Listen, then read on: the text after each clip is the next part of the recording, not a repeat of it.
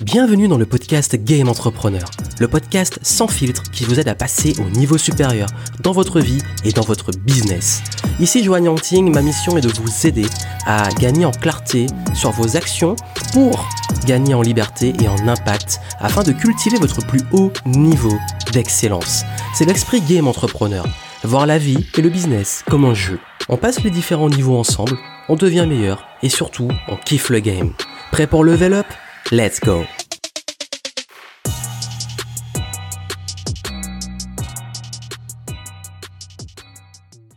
Hello hello ici Johan Yangting, bienvenue dans le podcast Game Entrepreneur, j'espère que vous allez bien parce qu'aujourd'hui je vais vous parler des 10 choses que j'ai apprises en travaillant chez moi, mais aussi en voyage pendant les dix dernières années. Vous êtes amené à travailler chez vous, à travailler à domicile, vous voulez travailler à domicile, ou vous voulez aussi travailler en voyageant, parce que quand on voyage, on est amené à travailler dans des chambres d'hôtel, dans des, euh, dans des logements comme des Airbnb ou autres, et c'est vrai que c'est un gros challenge parce que ça demande de la discipline, de l'organisation, et si ça fait rêver sur le papier, dans la réalité, on se rend compte que c'est pas toujours si facile que ça. Que ça soit la capacité à différencier le pro et le perso, parce que quand le lieu de travail euh, devient le lieu de vie, que le lieu de vie devient le lieu de travail, c'est un peu compliqué. Également, on a eu euh, bah, dernièrement avec la crise sanitaire euh, l'expansion du télétravail, et nous sommes très nombreux à avoir été forcés avec le confinement à travailler chez nous. Et, et après, bah, beaucoup d'entreprises encouragent le télétravail. Certains le choisissent, d'autres sont forcés. En tout cas, c'est une réelle qui demande également des solutions. Et justement, face à ce contexte de travail à la maison, et comme vous êtes très nombreux à me suivre, à me poser des questions sur le sujet de l'organisation, de la gestion du temps que je traite depuis si longtemps, j'ai envie aujourd'hui de partager avec vous les, les 10 choses que j'ai apprises ces 10 dernières années euh, de travail euh, bah, à domicile et en voyage sur l'aspect organisation euh, et qu'est-ce que je vous recommande, qu'est-ce qu'il faut faire, qu'est-ce qu'il ne faut pas faire et, euh, comment vous, vous pouvez devenir plus organisé, plus serein, progresser et euh, puis continuer à évoluer parce que c'est l'esprit game entrepreneur voir la vie comme un jeu, puis continuer à progresser. Et à ce propos, j'en profite pour vous faire une grande annonce, comme c'est un sujet qui m'a été énormément demandé, avant de partager avec vous les 10 leçons des 10 dernières années, j'ai une annonce qui est que j'ai lancé euh, là un nouveau programme. Ça faisait longtemps que j'avais pas lancé un nouveau programme, mais j'ai mis en ligne un programme qui bah, justement traite directement de comment s'organiser à la maison et euh, un programme sur l'efficacité, la gestion du temps, spécifiquement pour ceux qui travaillent chez eux. Donc comment s'organiser à la maison, comment être efficace à la maison? Euh, je donne tous les conseils pratiques que vous suivez, la méthodologie pour pouvoir organiser votre environnement de travail, euh, vos routines, votre agenda, etc. Quand vous bossez chez vous, que vous soyez salarié en télétravail ou que vous soyez indépendant entrepreneur. Donc voilà, c'est vraiment accès gestion du temps et j'ai rendu ce programme euh, accessible, que ça soit en termes de tarifs et aussi d'accès direct. Donc si ça vous intéresse, dans les notes du podcast, vous avez le lien et bah, si vous vous y allez euh, assez tôt, si vous avez le temps d'entendre le podcast assez tôt, vous avez droit à une réduction euh, assez conséquente de plus de 70% pour pouvoir euh, profiter de ce programme pour le lancement. Donc ça c'était la petite parenthèse, l'annonce, et puis justement, bah quels sont les conseils que je peux vous donner. D'ailleurs, ce sont aussi des conseils que je donne à mes équipes qui sont en télétravail parce que euh, j'ai une entreprise qui est dématérialisée. Euh, même si aujourd'hui, vous allez me dire, oui, mais Johan, t'as pas un bureau maintenant? Ou tout à fait. Mais en fait, euh, si j'ai pris un bureau, c'est par rapport à la nouvelle organisation de mon business, même si je suis très souvent, finalement, assez souvent seul au bureau. Mais ça n'empêche pas que bah, j'ai travaillé pendant 10 ans chez moi et que je suis encore amené aujourd'hui à travailler chez moi parfois. Et que bah, ces conseils, justement, j'ai envie que vous, si vous vous êtes confronté à ça, vous puissiez en profiter. Et il y a des chances justement, parce que le bureau c'est temporaire, que euh, suite à un déménagement dont je vais parler par la suite, euh, bah, je me crée justement un nouvel espace de travail qui sera le bureau, mais euh, chez moi avec aussi une évolution, voilà, je vous en parlerai après euh, d'un nouveau studio, etc., de nouveaux lieux.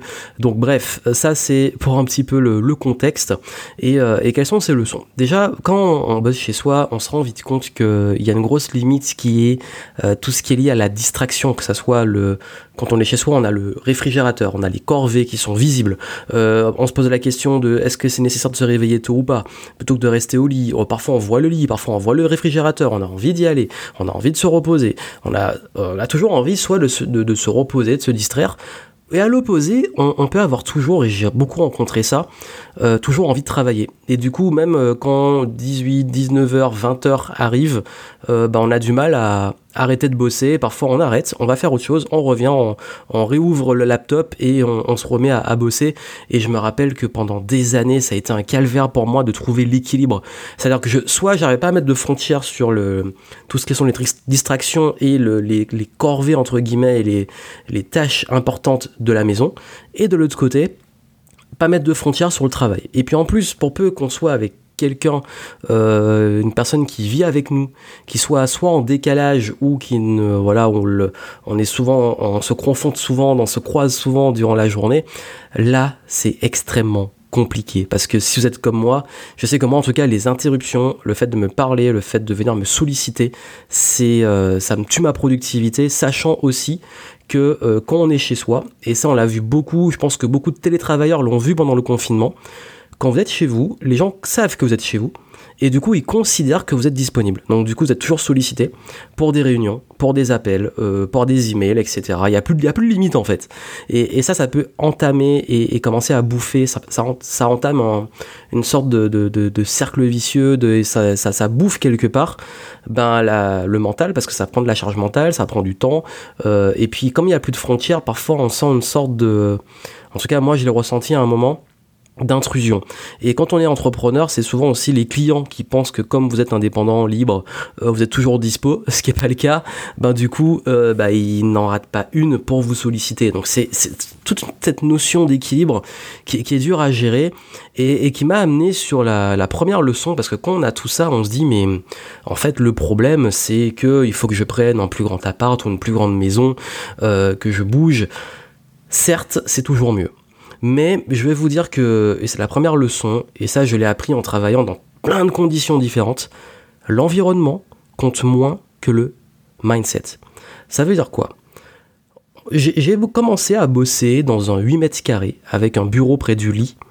Et euh, parfois aussi j'ai bossé dans un truc qui ressemble presque à un placard et j'ai réussi à bosser parce que j'étais déterminé, parce que euh, je voulais réussir, parce que euh, tous les jours je me levais et je bossais, je faisais, même si c'était un petit peu, j'avançais, j'avançais, j'allais faire mon stage euh, de fin d'études, je revenais, je bossais dans ces 8 mètres carrés. Donc si j'ai réussi à bosser dans ces conditions, vous pouvez, vous y arriver. Ça veut dire que quelque part, on pense que les deux sont liés. Forcément, un meilleur environnement facilite le travail, mais techniquement, si vous n'avez pas encore cet environnement et que vous devez bosser pour pouvoir ben, justement développer euh, soit ce business, soit ces revenus, euh, soit cette situation la changer pour faire en sorte que vous ayez une meilleure situation pour prétendre un meilleur lieu de vie, bah qu'est-ce qui se passe? Il faut bosser. Et quand il faut bosser et que les conditions sont pas terribles, ben il faut quand même bosser.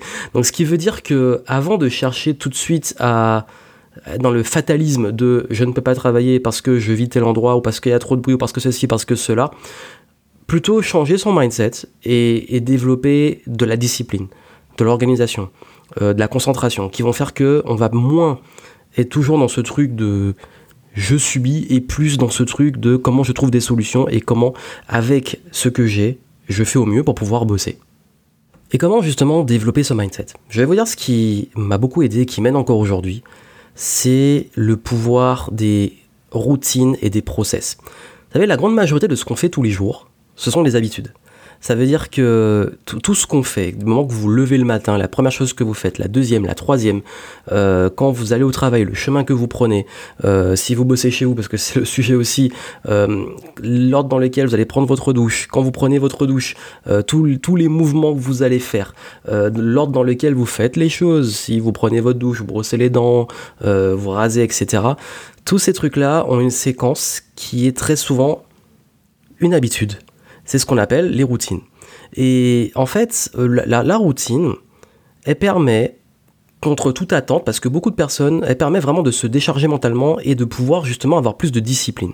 Mais il faut pas voir la routine comme un truc qu'on s'impose, genre je dois faire ça, ça, ça, ça, ça, et je me force, même si certes c'est une question d'équilibre, par moments il faut se forcer un peu pour prendre soin de soi, à, adopter des nouvelles routines. Mais en réalité, quand on dit routine, on pense, on vit en automatique et ça tue la créativité. Du coup, bah, euh, tout devient automatique. C'est plus intéressant de vivre. Euh, si c'est pour bosser chez soi et qu'il n'y a plus le métro, boulot, dodo, ça va être, je sais pas, la, le, au, lieu d'avoir du, métro, ça va être la cuisine parce que c'est l'endroit où on va le plus souvent. Ça va être euh, cuisine, boulot, dodo. Et, et, du coup, bah, en fait, on, on, vit plus. Mais c'est pas du tout ça. C'est-à-dire que le fait d'avoir des bonnes routines, quand elles sont bien, bien, bien aménagées et qu'elles sont aussi flexibles, ça vous laisse plus de temps. Parce que ça décharge mentalement de ce qui est important de faire que vous faites en automatique et ça vous laisse de la place pour pouvoir être créatif. Et en fait, c'est l'équilibre entre le cadre et la flexibilité. Le cadre, c'est qu'est-ce qui est important et qu'est-ce qui est nécessaire. Et le premier truc, c'est la santé, il faut le dire, c'est le fait d'être bien, d'être en bonne santé, en bonne énergie. Ça demande, il y a certaines routines qui aident pour ça, d'ailleurs j'en parle dans le programme. Euh, je ne suis pas forcément de l'école euh, Miracle Morning, euh, se réveiller à 5h du mat, etc. S'il y en a pour qui ça marche, tant mieux, je critique pas, je dis juste que on n'est pas obligé. C'est juste qu'il y a des trucs qu'on peut faire qui permettent de se mettre en bonne énergie et peu importe l'heure à laquelle vous vous levez ou ce que vous allez faire, ce sont des concepts, ce sont des, éléments qui sont assez universels et qui aident à se mettre en bonne énergie et vous pouvez aussi créer vous votre propre routine qui vous met bien qui vous rend heureux. Et, et le fait d'avoir ça, ça permet de mettre un peu de cadre, et ce cadre laisse de l'espace pour la créativité et pour les pauses. C'est-à-dire que le fait de mettre du cadre, permet de se décharger mentalement en se disant bah ok comme je sais ce que j'ai à faire je fais ça et du coup mon cerveau est plus disponible pour le reste. Et d'ailleurs ça enlève aussi du stress parce que souvent le stress c'est quand on a l'impression de ne pas être au contrôle que tous les jours imaginez tous les jours vous vous réveillez et vous devez euh, déterminer réfléchir qu'est-ce que je dois faire aujourd'hui euh, qu'est-ce que qu'est-ce que sera efficace enfin qu'est-ce que je dois faire? Est-ce que ça va être efficace? Euh, du coup, euh, est-ce qu'il vaut mieux que je fasse ça? Est-ce qu'il vaut mieux que je fasse ça? Et du coup, je sais pas quoi faire. Et puis si je fais ça, j'ai la flemme. Et puis finalement, je fais autre chose. Et puis je En fait, vous n'êtes pas au contrôle. Et quand je parle justement euh, de, reprendre le contrôle du temps et de pouvoir justement avoir de l'espace pour la progression et pour la créativité, vous devez réduire ce stress. Vous devez réduire cette charge mentale. Vous devez réduire ces questionnements inutiles et vous mettre une routine. Et même dans le business, ça m'a beaucoup aidé aussi de mettre en place des process. C'est-à-dire que dans le business, on se dit, ok, qu'est-ce qu'il faut faire pour développer le business? Et tous les jours, je mets le, focus dessus. Mes équipes, moi, tout est créé en process pour se décharger mentalement, pour pas avoir à mémoriser dès que je fais un truc, je réinvente la roue, je repense à tout ce qu'il faut faire. Au contraire, tout ce qui peut être processé, on le process. Et du coup, ça nous décharge, ça nous laisse de la place, comme en fait votre cerveau, là, comme une sorte d'ordinateur vous avez besoin de mémoire, qui reste de la mémoire pour aller aller plus vite. Et cette mémoire qui nous reste la vitesse qu'on a, je l'occupe pour les moments de stratégie, pour les moments de planification, pour les moments de recul qui vont me permettre après de remettre en place les bonnes actions. Donc vous avez vu, c'est une sorte de, de fonctionnement dont je parle dans le programme. Je parle de différents pôles, de comment vous organisez, etc. par rapport aussi à vos rythmes. Et ça permet justement de remettre ce qu'on appelle, je viens de dire le mot, du rythme. Parce que ce qui vous manque le plus souvent euh, en organisation, c'est du rythme. Et quand on rythme sa vie, c'est un peu comme la musique, hein, c'est le rythme, comme dans les... Bah, tout, tout l'art, la, du style, la musique, le cinéma, euh, tout ce qui est vidéo, tous ces trucs-là, y a, ce qui fait que c'est bien et que ça existe, c'est le rythme. Un film qui n'a pas de rythme, c'est un film qui est chiant. Une musique qui n'a pas de rythme, d'ailleurs, sais pas si ça existe, c'est une musique qui est chiante. Et si vous vous mettez du rythme dans vos journées, et en créant justement vos journées idéales, vos routines, etc., dont je parle dans le programme, c'est là que vous allez pouvoir justement retrouver ce qu'on appelle du flow, de la progression, de l'épanouissement, et puis aussi vous laisser de la place pour de la nouveauté, pour de la créativité, pour, euh, pour euh, de la réflexion, pour vous, pour euh, tout ce qui vous fait kiffer, et de transformer vos journées. Et ça, ça se passe grâce aux routines et aux process. Troisième point et troisième leçon, c'est le pouvoir aussi des règles. Je parlais de mettre du cadre. Et j'avoue que ce qui a été le, plus dur pour moi dans le travail à la maison, ce sont les règles. Pourquoi? Parce qu'on a très tendance à ne plus se mettre de limites, comme je l'ai dit. Soi-même, parce qu'on travaille tout le temps, ou on travaille très tard le soir, ou on, travaille, on se divertit trop tôt le matin juste à aller travailler, ou on se divertit très tard au lieu de lire, enfin bref, on n'a pas d'équilibre entre divertissement, travail, euh, flemme et euh, discipline. Ce qui fait que quand on met du cadre et que justement on arrive à se mettre des limites, on met des limites sur le travail pour pouvoir s'accorder du temps libre et on met des limites sur le temps libre et le divertissement pour pouvoir avoir le temps pour le travail. Et ça marche également pour les proches. Ça veut dire que quand on met des règles, quand vous avez des proches qui sont souvent des personnes autour de vous qui vous sollicitent tout le temps, qui euh, vous, vous, parlent, qui euh, viennent vous voir ou qui vous demandent des choses, alors vous êtes en train de bosser dans le même lieu et vous avez besoin d'être concentré et que ça peut créer justement des conflits, ben, c'est que vous n'avez pas vous-même créé vos règles. Quand euh, même des supérieurs vous sollicitent tout le temps et que vous avez agi et finalisé un projet beaucoup plus vite que prévu et qui vous donne encore plus de travail derrière, c'est que vous n'avez pas imposé vos règles. Et, les règles, c'est aussi apprendre à savoir dire non. Apprendre à aussi, ben, soi-même se mettre des limites pour soi, se dire non à soi, dire non aux autres et pour dire oui à ce qui est important aussi. Donc vraiment, quand je vous dis que hum, les règles, ça a tout changé, c'est les règles pour soi, de se mettre ses propres règles, de mettre des règles pour les communiquer aussi aux autres en le faisant bien, euh, certaines règles, de pas vous déranger, de pas euh, vous solliciter à tel moment, etc. Ça, ça change énormément de choses et ça crée un concept qui pour moi est important, en tout cas, je sais pas pour vous, qui est le respect. Vous vous respectez, vous respectez votre temps, les autres vous respectent et respectent votre temps. Mais le respect, ça demande de poser ses limites et mettre ses règles. Quatrième point, alors je sais que là, en fait, c'est quand on parle de règles, juste, justement, l'une des règles plus fortes que je me suis mise en travaillant à la maison, ce sont les distractions. Ça veut dire tout ce qui est euh, l'envie d'aller sur la console de jeu, l'envie d'aller sur le téléphone, l'envie d'aller euh, toutes les 10 minutes dans le frigo. Euh, tous ces trucs-là, en fait, c'est vraiment, vraiment, les distractions, les tentations, quand on est chez soi, elles sont encore beaucoup plus présentes. Quand on va travailler à l'extérieur, on a souvent un lieu qui est adapté pour ça. Que ça soit dans une bibliothèque, dans un bureau ou autre, on a beaucoup moins ces tentations autour de nous. Et comme on les voit pas et comme on les a pas, le, cerveau n'est pas stimulé et on n'a pas envie d'aller les consommer. Mais le fait de les voir, le fait de les avoir et tout, bah c'est très difficile. Pour moi, il y a deux solutions. Soit on met en place des solutions pour être moins tenté chez soi, euh, soit on muscle son cerveau pour le discipliner plus, pour qu'il résiste plus. Sauf que, étant humain, la résistance, elle a ses limites. Je pense que c'est un équilibre des deux que j'ai créé avec le temps. Ça veut dire que j'ai, euh, avec le temps, coupé de plus en plus des éléments de distraction. J'ai également, euh, bah, en termes d'hygiène de vie, pris des habitudes qui font que je suis moins tenté de mal manger, de grignoter, etc. Et puis surtout, j'ai aussi beaucoup, beaucoup, beaucoup musclé mon cerveau pour en fait, quand je vous parlais des, points d'avant, les routines et les règles m'ont permis d'être moins tenté.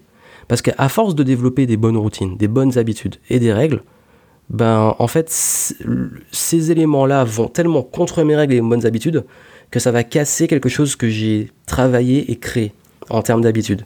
Donc du coup, ça va mettre plus en inconfort d'aller vers ces distractions et tentations que euh, dans le confort si on en crée une habitude. Donc c'est un choix. Soit on fait des distractions, tentations, une habitude, soit on en fait quelque chose qui, qui casse nos habitudes et qui peut être, sous une certaine forme, désagréable. Ça, c'est un jeu de création d'habitude. Et vraiment, je pense que ça, c'est l'un des piliers de l'efficacité, de réussir à ne plus se laisser autant distraire et tenter par les choses qui nous détournent de nos objectifs. Cinquième point, c'est le point euh, qui est beaucoup plus pour les entrepreneurs, mais même si vous êtes salarié, ça s'applique à vous. Parce que même quand j'étais en stage et que et les rares expériences professionnelles que j'ai faites en tant que consultant, où finalement bah, j'avais des missions qui ressemblaient à presque des missions de salarié, en fait ce qui m'a aidé c'est de jouer les multi-personnalités. Ça veut dire que quand, on travaille euh, souvent chez soi et quand on est entrepreneur indépendant, on doit gérer autant euh, les prises de décision, la stratégie, l'exécutif, la créativité, euh, la technique, la, la, gestion, la comptabilité, etc. Surtout au début. Après, je recommande plus de tout faire. Et quand on est salarié, on doit aussi gérer différents types de, compétences selon le travail que vous faites. Mais généralement, le travail qui est adapté justement au, télétravail sont souvent, euh, c'est souvent le type de travail où on est amené à avoir ces différentes casquettes. Donc moi, en fait, ce que j'ai fait et qui m'a beaucoup aidé en termes de multi-personnalité, c'est de jouer des rôles à différents moments et de switcher dans ces rôles pour euh, pouvoir vraiment ben, adapter ça à mes rythmes. Ça, je le développe beaucoup dans le programme dont je vous parle. Et d'ailleurs, j'en parle dans tous mes programmes sur l'efficacité, tellement c'est un truc qui est euh, game changer. Mais le, résumé de ça, c'est que, en fait, on va passer et regrouper les différents types d'activités selon la casquette qu'on va mettre. Et cette casquette qu'on va mettre va nous faire jouer un rôle, va nous mettre dans une énergie qui va faire qu'on va être plus concentré, focus et productif pour un certain type de tâche qu'on va enchaîner et après, on va mettre l'autre casquette pour passer sur d'autres tâches. Et du coup, on passe ces journées parfois à changer de rôle. Ça peut être sur l'échelle des journées ou des semaines. Et ça, ça aide vraiment à pouvoir euh, arrêter de vouloir être toujours la tête dans le guidon à faire que de l'exécutif ou alors que de la créativité ou alors que de la stratégie parce qu'il y a un moment on est obligé de passer par tous ces différents pôles pour être le plus efficace et productif possible. Et à la maison, c'est encore plus dur parce que quand on est chez soi, je sais que j'ai discuté avec beaucoup de personnes et beaucoup me disent que quand ils sont chez eux, ils ont tellement, ils ont beaucoup, beaucoup souvent du mal à être dans les tâches exécutives ou relationnelles. C'est-à-dire que les, réunions, les zooms ou les trucs euh, ex demandent une grosse productivité et tout, quand ils sont chez eux, ils ont du mal. Après, je pense que ça dépend des personnalités. Moi, je sais que par exemple, tout ce qui est euh, les, réunions, les meetings, les, les, visioconférences, chez moi, ça, ça me gêne parce que je le vis comme une intrusion. Et je sais pas, c'est un truc très bizarre, c'est peut-être très personnel, mais euh, ça me prend énormément d'énergie. Alors que la, même chose en présentiel va pas me prendre de l'énergie, mais le fait de le faire en visioconférence, je sais pas, ça me prend de l'énergie.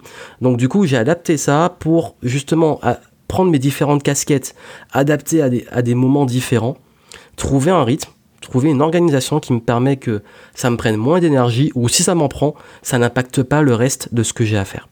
Donc ça c'est euh, le pouvoir des multi-personnalités que je développe justement dans le programme. Sixième leçon, c'est l'importance des pauses. Et je vais vous dire, les pauses et les off sont aussi importantes que euh, les moments de sprint et de productivité. Pourquoi? Parce que, en fait, ça sert à rien si vous essayez de faire une tâche et que vous, par exemple, vous voulez de manger, en pleine digestion, vous êtes fatigué, vous arrivez à rien et vous vous forcez à bosser. Ben, en fait, il se trouve que quand on se force à bosser alors qu'on n'est pas productif, on va s'épuiser, on va rien produire parce que justement on est trop épuisé. Et en plus, pour le même temps, si on avait fait une pause et qu'on avait repris après, on aurait été beaucoup plus efficace.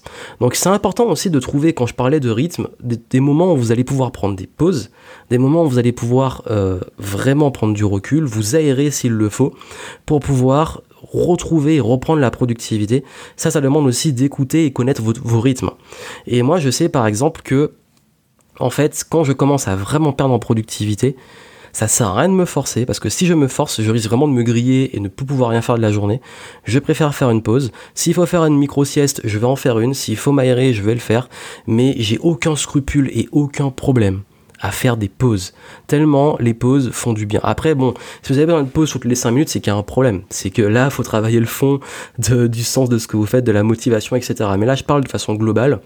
C'est de que les pauses, vraiment, les off, les pauses, le s'aérer, c'est aussi important que travailler efficacement.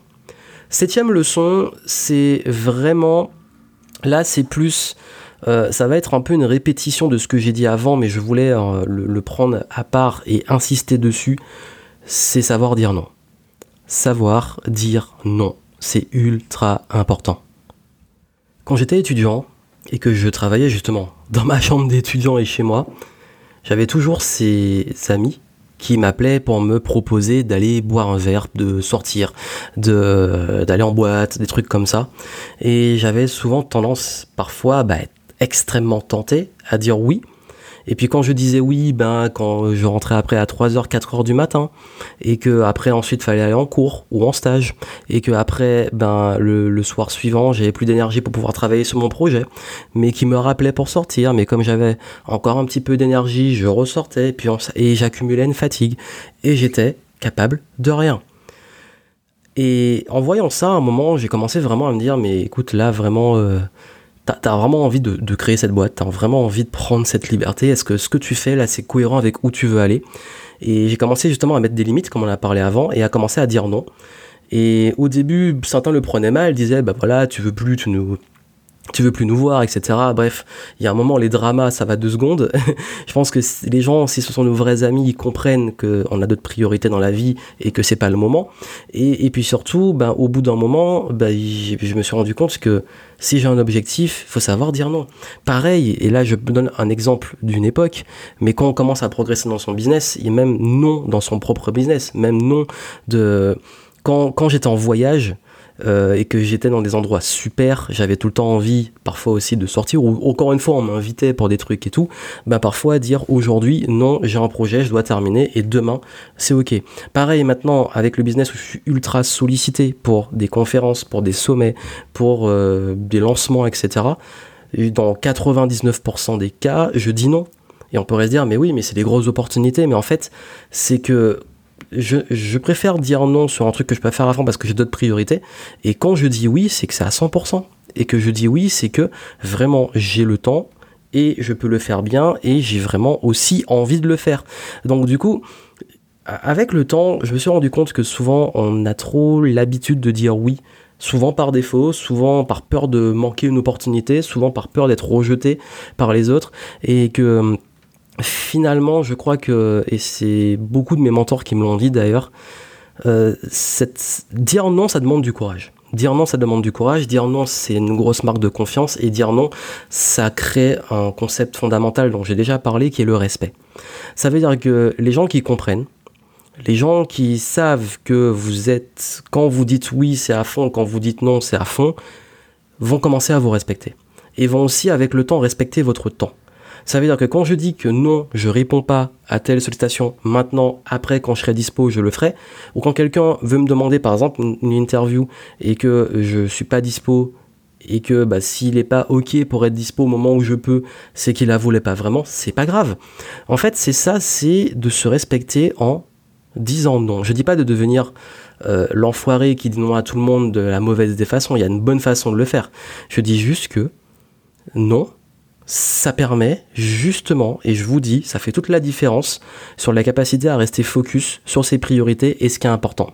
Mais ça demande d'être au clair sur ses priorités, ça demande d'être au clair aussi sur où on va et qu'est-ce qu'on doit faire, et ça demande, et ça c'est vraiment important, une énorme confiance en soi, ça se travaille. Apprendre à dire non, je peux vous dire que finalement avec le recul, c'est ce qui m'a ouvert le plus d'opportunités avec le temps et qui m'a créé le plus de respect, surtout sur mon temps. Huitième leçon, la dopamine, c'est vraiment l'ennemi numéro un de la productivité. Il euh, y, a une mode en ce moment de tout ce qui est euh, détox de dopamine, dopamine detox, je sais pas, beaucoup d'Américains font ça. Et, la dopamine, c'est quoi? C'est tout ce truc euh, qu'on a créé dans l'environnement, surtout la technologie l'utilise à mort, de nous créer des satisfactions immédiates sur les réseaux sociaux, de poster un truc, d'avoir des likes, de toujours même quand on poste quelque chose, d'avoir un temps d'attente avant que le truc soit posté qu'il y ait des réactions derrière, le fait aussi d'aller se divertir, de consommer aussi ce qu'on appelle du contenu fast-food, du contenu qui, qui, fait du bien, qui est agréable, du divertissement, euh, le fait de toujours aller vite, beaucoup plus vite, sur des choses qui nous donnent très très très rapidement et de plus en plus rapidement des satisfactions immédiates. Ça, ça détruit votre productivité, ça détruit votre muscle de discipline. Et l'addiction à la dopamine, euh, je, je, me suis rendu compte que l'époque où euh, c'était vers deux, entre 2013 et 2014, j'étais à fond sur un projet dans le jeu vidéo. Et j'étais retombé dans ce truc de j'étais devenu beaucoup plus consommateur de contenu que créateur. Et j'étais aussi extrêmement à cette époque, c'est le moment où j'étais peut-être le plus sur les réseaux sociaux, j'étais à fond, à fond, à fond, j'arrêtais pas et ça me bouffait un temps fou. Tout ça parce que j'avais toujours cette satisfaction, c'est d'ailleurs le moment où j'avais le plus de résultats parce que je courais après les likes, je courais après les vues, je courais après tout ça et je me suis rendu compte que finalement je courais après les mauvaises choses, après les mauvais indicateurs qui étaient juste c'était ma drogue en fait, c'était mes shots, mais ça me nourrissait pas le truc le plus important, le fond du développement du long terme. Et ça commençait à détruire finalement ma productivité. Et ce sont les années aussi où j'estime avoir été le moins productif. J'avais produit beaucoup, parce que je me rappelle en 2013, c'est l'année où j'avais créé euh, des programmes toutes les semaines et tout, j'étais vraiment à fond. Et puis il y a un moment, en fait, euh, deuxième partie de l'année, je suis parti en Thaïlande. C'était mon premier voyage là-bas. Et quand je suis revenu, ma productivité, elle était complètement flinguée. Et, euh, et, tout le reste de l'année, j'ai presque rien produit. Je me suis grillé. Bref, j'ai fait toutes les erreurs possibles. Et, euh, j'étais devenu accro à cette, euh, à cette divertissement, cette dopamine, ces, ces contenus fast-food. Et c'est d'ailleurs l'époque où ça explosait. C'est l'époque où YouTube explosait vraiment. Et les réseaux sociaux explosaient vraiment. Il y avait tout ce truc-là autour. Et je me suis rendu compte qu'aujourd'hui, je je pratique une sorte de minimalisme de, consommation et que je suis plus dans la création ou la consommation de tout ce qui est contenu long, de lecture, de podcasts longs, de livres audio, de choses qui demandent de la concentration pour remuscler ton cerveau parce que je vous dis, cette addiction au, shot de dopamine, ça flingue clairement le cerveau. Neuvième leçon, changer de mode. Alors ça, vraiment, je vous dis, euh, le, mode en fait dans lequel on est très souvent, c'est un mode où on subit, on réagit. Beaucoup sont comme ça. Quand je parlais de shot de dopamine, en fait, beaucoup sont toujours dans la réaction, le fait de subir. Euh, dès qu'un email arrive, dès qu'un message arrive, ils répondent. Euh, ils sont tout le temps sur les réseaux, ils réagissent à tout ce qui se passe, ils réagissent à l'actualité, ils réagissent à ceci, à cela. Ils, subissent un peu les choses. D'ailleurs, en ce moment, on le voit beaucoup, hein, beaucoup subissent à mort cette crise et, se plaignent énormément. Je dis pas qu'il n'y a pas de conséquences, et même des conséquences qui sont très difficiles pour beaucoup, notamment d'entrepreneurs et de business, mais passer son temps à tout le temps réagir à chaque chose qui se passe au niveau de l'actualité, à, toujours réagir en disant je suis victime, j'y peux rien, je me plains, je suis dégoûté, ceci, cela, en fait, c'est une posture. C'est un mode. Cette posture, elle est tout sauf proactive, elle est tout sauf une posture de leader. Et je peux vous dire que si c'est une, bonne leçon que j'ai apprise, parce que comme je vous dis, je vous parle des erreurs que j'ai faites aussi, quand on tombe dans ce genre de posture, on peut y tomber à un moment ou à un autre parce qu'il y a un truc qui va nous toucher émotionnellement et on va réagir et rentrer dedans. Ben, du coup, en fait, on perd son énergie de création et on perd aussi le focus sur qu'est-ce qu'on peut faire et qu'est-ce qu'on contrôle vraiment. Et qu'est-ce qu'on contrôle? Ben, on contrôle nos pensées, certes, nos décisions, nos actes. On contrôle pas tout ce qui se passe. Et en fait, c'est pour ça que beaucoup subissent le temps, subissent euh, les, décisions des autres, subissent les urgences des autres, au lieu de pouvoir avoir réellement contrôle sur ce qui compte pour eux. Et, et ça, je me suis rendu compte qu'on tombe beaucoup plus dedans parce que je sais que je parle de concepts qui peuvent être même pas dans le fait de travailler chez soi ou en voyage. Mais en fait, je me suis rendu compte, pour faire le remettre du contexte dans ce que je raconte, que c'est encore plus fort quand on est chez soi, parce que quand on est chez soi, il y a une sorte de cocon et de bulle qui fait qu'on joue quelque part à domicile, et que quand on va voir ces choses-là qui arrivent, on va y réagir beaucoup plus vite. Alors je sais pas, je pourrais pas expliquer ça dans tous les détails au niveau du cerveau, mais euh, il y a cet effet, en fait euh, cocon on est dans un mode justement psychologique qui fait que c'est beaucoup plus facile de réagir et qu'on est beaucoup plus dans un mode personnel. Alors que quand on va dans un lieu de travail ou autre, on réagit beaucoup moins parce qu'on se tient en fait quelque part socialement et même souvent on n'a même pas le temps d'aller voir tout ça.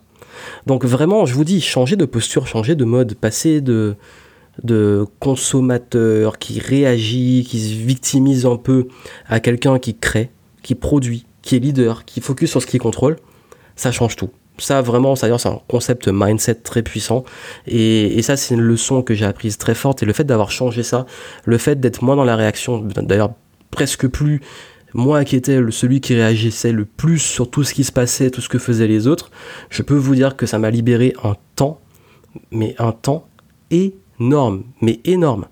Et ça, c'est ultra important de se le rappeler. Et la dernière leçon, la dixième, c'est que tout est une question de priorité. Et oui, en fait, vous n'avez pas des problèmes de temps, vous n'avez pas des problèmes de, manque de temps, d'organisation, etc. Vous avez un problème de priorité. C'est-à-dire qu'on peut avoir des journées extrêmement occupées, on fait plein de choses, et puis à la fin, on n'a rien fait de concret, on n'a pas avancé. Parce que tout dépend de ce que vous allez faire durant ces journées. On a tous 24 heures par jour. Je sais, l'objection courante, c'est oui, mais moi j'ai ceci, moi j'ai des enfants, moi j'ai telle obligation, j'ai telle situation, j'ai tel travail, j'ai ceci, j'ai cela. Oui, mais finalement, on a quand même, c'est un fait, tous 24 heures par jour. Maintenant, comment on les remplit? Et ça, c'est des priorités. S'il y a des enfants, bah, si c'est des priorités, ils sont prioritaires, tant mieux. Si c'est une question de priorité, je suis pas là pour juger. C'est juste qu'à un moment, il faut être lucide que tout ce qu'on va faire durant la journée va être dans le cadre de priorité. Et ça, c'est quelque chose qui est très important, c'est la façon d'utiliser votre temps détermine ce qui est prioritaire pour vous. Ça veut dire que si vous passez votre temps devant la télévision, devant les réseaux sociaux, à réagir, euh, à regarder le divertissement, etc., c'est que c'est votre priorité. Je sais que c'est dur, mais c'est votre priorité parce que vous l'avez choisi. Et les priorités, c'est vraiment comment vous empilez les choses et par quoi vous commencez. Et très souvent, on se rend compte que beaucoup de personnes, ben, moi je vous dis, hein, passent tellement de temps à faire des choses qui sont incohérentes avec leurs aspirations que c'est pas étonnant en fait qu'ils n'arrivent pas. Et d'ailleurs, j'ai une leçon très très forte qui est que si je regarde, il suffit de regarder comment quelqu'un utilise son temps et utilise son argent pour savoir un peu le potentiel qu'il a.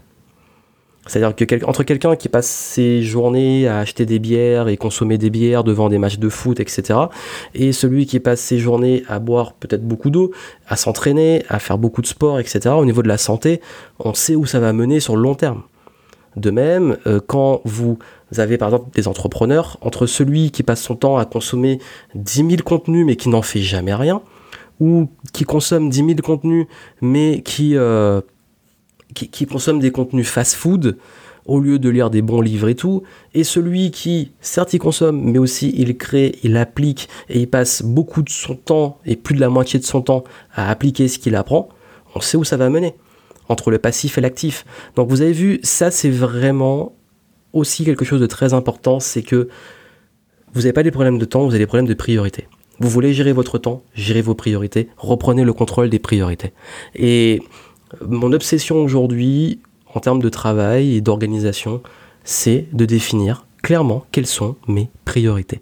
Donc voilà ce que je voulais partager avec vous. Je pense que ces leçons-là sont des leçons euh, qui sont pour moi des, game changing dans l'organisation personnelle, que ça soit euh, l'importance du mindset avant l'environnement, le fait de réussir à se créer des routines, des process pour laisser de la place pour la créativité, le pouvoir de créer des règles, le fait de réussir à muscler son cerveau pour couper les distractions et tentations, le, le réussir à jouer de différentes personnalités, savoir aussi que prendre des pauses, savoir s'arrêter, savoir s'affirmer, poser ses limites en disant non, euh, réussir à se détacher de l'addiction au shot de dopamine, changer sa posture et son mode de fonctionnement, et puis surtout définir ses priorités, c'est ce qui fait toute la différence.